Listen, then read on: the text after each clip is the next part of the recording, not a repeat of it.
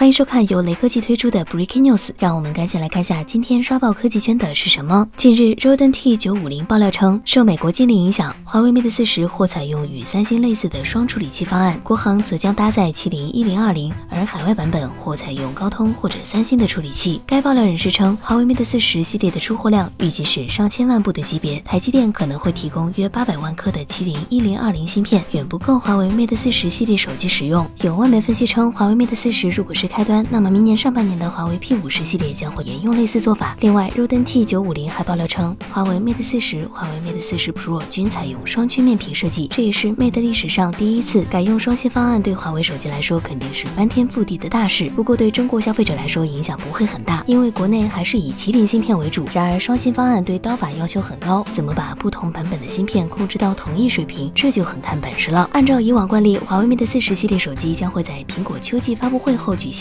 你更期待哪部手机？